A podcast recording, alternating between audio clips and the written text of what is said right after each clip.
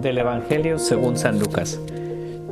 En aquel tiempo, a unos fariseos que le preguntaban cuándo iba a llegar el reino de Dios, Jesús les contestó, el reino de Dios no vendrá espectacularmente, ni anunciarán que está aquí o está allá, porque miren, el reino de Dios está dentro de ustedes. Dijo a sus discípulos, llegará un tiempo en que desearán vivir un día con el Hijo del Hombre y no podrán. Si les dicen que está aquí o está allá, no vayan detrás. Como el fulgor del relámpago brilla de un horizonte a otro, así será el Hijo del Hombre en su día. Pero antes tiene que padecer mucho y ser reprobado por esta generación. La pregunta que le hacen estos fariseos a Jesús, pues eh, es una pregunta muy interesante, porque le preguntan sobre la llegada del reino de Dios. Y podríamos decir que, que la llegada del reino de Dios, pues era el proyecto de la vida de Jesús, era su motivo para estar aquí en la tierra. Y por tanto que le pregunten, bueno, ¿cuándo vas a hacer que eso pase? Pues era una pregunta inquietante, algo retadora, ¿no? Porque le están diciendo, pues, si dices que eres el Mesías, realmente cuándo va a pasar eso, pero al mismo tiempo yo creo que los fariseos, pues también tendrían sus dudas, sus inquietudes, eh, estarían pensando en ese Mesías antirromano que iba a ser capaz de liberar al pueblo de Israel y por lo tanto, cuando hacen la pregunta también están preguntando, pues a lo mejor este es el Mesías, este sí es el que va a liberarnos y, en algún momento puede actuar. ¿Cuándo va a pasar eso? De alguna forma, pues yo creo que también ellos estaban interesados en saber la respuesta.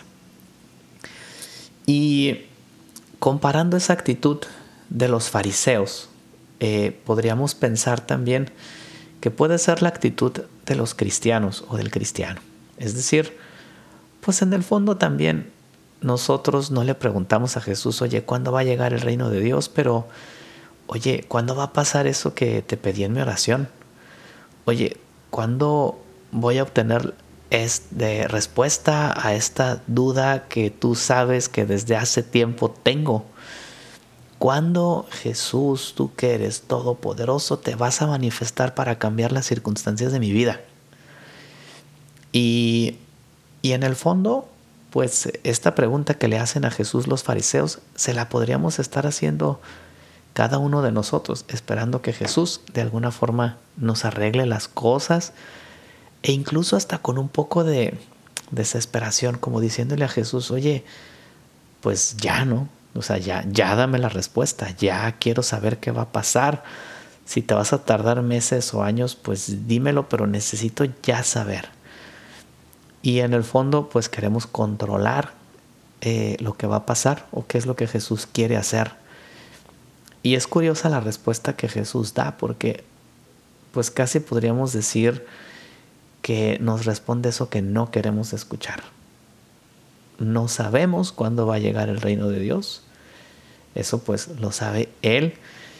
Y, y además no va a llegar también, como dice el Evangelio, de manera espectacular otras traducciones dicen sin advertencia o sin un anuncio. Y es más, la palabra original intenta reflejar sin una observación empírica visible, ¿no? Algo que, que vas a ver. ¿Cuántas veces pues esperamos incluso de Dios eso, que llegue a nuestra vida y que se muestre a través de un signo sensible por el que nosotros podamos decir, ah, sí, se apagó la vela y por tanto no tengo que hacer esto, o alguna manifestación que nos haga ver ¿no? que, que Dios ya respondió. Y el reino de Dios no va a llegar así a nuestra vida, o al menos no es el modo ordinario. Eh, al contrario, Jesús dice, pues sabes que el reino de Dios ya está ahí, ya lo tienes, ya lo puedes vivir. Y pues creo que a veces nos pasa un poco como cuando uno ve a una persona famosa, ¿no? Te quieres acercar a ella o si quieres te tomas una foto El otro día iba por el aeropuerto, iba llegando un equipo de fútbol y, y me llamaba la atención cómo había personas pues, que se acercaban muy normal a pedirle alguna foto a, a un jugador, a un deportista. Y, y, a esta persona la ves una vez en tu vida y, y ella ni siquiera sabe quién eres tú y estás orgulloso por esta foto que tienes con él, ¿no? Y, y, al contrario, con estas personas que tenemos todos los días a nuestro lado, que queremos, que saben quiénes son, que, que les importamos, pues a veces lo damos como que ya por supuesto que estén ahí. Y no digo que ninguna de estas dos actitudes sea mala, pero creo que puede ser un ejemplo de lo que nos pasa con la presencia de Dios y con la gracia de Dios en nuestra vida. A veces queremos respuestas relampagueantes, eh, llamativas, eh, visibles. Y Dios ya está presente en nuestra vida como un papá o como una mamá que están todos los días ahí y que en el fondo nos aman y nos dan lo mejor de ellos mismos. Esa gracia de Dios ordinaria, pues es la que Jesús en este Evangelio nos llama aprovechar. Es la más presente, es la más valiosa y es a la que más importancia le deberíamos dar. Es esa gracia de Dios que crece como la hierba de día y de noche, sin hacer ruido, silenciosa, pero que está ahí. Y creo que este Evangelio nos invita a cuestionarnos cómo estoy aprovechando esa gracia de Dios a través de los sacramentos, a través de mi vida de oración, a través de una dirección espiritual, a través de la lectura de la palabra de Dios, con esos medios ordinarios, cómo estoy haciendo crecer el reino de Dios en mi vida, porque ya está aquí, ya lo tengo, basta simplemente que, que me ponga a aprovechar esos medios que Dios pone.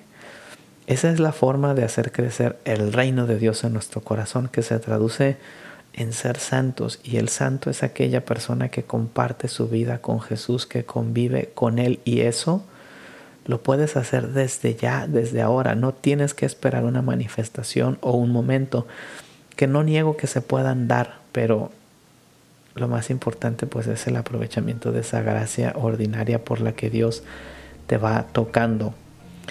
Cristo eh, ya hizo su parte. Cristo ya nos ofrece esa gracia. Cristo ya nos redimió. Ahora nos toca a nosotros el aprender a aprovecharla para que cuando llegue porque va a llegar también ese momento en el que efectivamente el reino de Dios históricamente irrumpe y se hace presente, es decir, la última venida de Jesucristo, pues que nos encuentre ya viviendo ese reino dentro de nosotros, que encuentre que esa semilla que Él sembró ha hecho, eh, se ha hecho florecer, ha crecido, porque pues constantemente la hemos estado alimentando pues que Dios les bendiga mucho. Soy el padre Evanibaldo Díaz y les invito a compartir nuestro podcast que haría Jesús.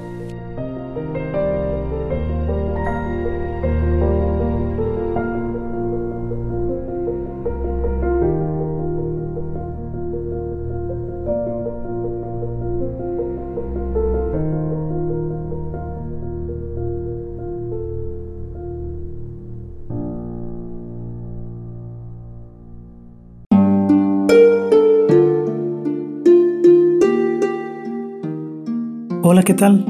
Perdón por la interrupción, pero quiero invitarte a escuchar el nuevo podcast de Juan Diego Network que se llama Oraciones de la Noche. Ahí te voy a acompañar antes de dormir, así que no tienes excusa para no escucharlo. ¿Y qué vamos a hacer? Pues yo te voy a ir guiando para que te relajes, te prepares para dormir y haremos una oración juntos. ¿Qué te parece? ¿Nos vemos pronto entonces? Escúchalo en tu plataforma favorita. Solo sigue el link en los show notes de este episodio. Oraciones de la noche. No lo olvides, ¿eh? Nos vemos pronto.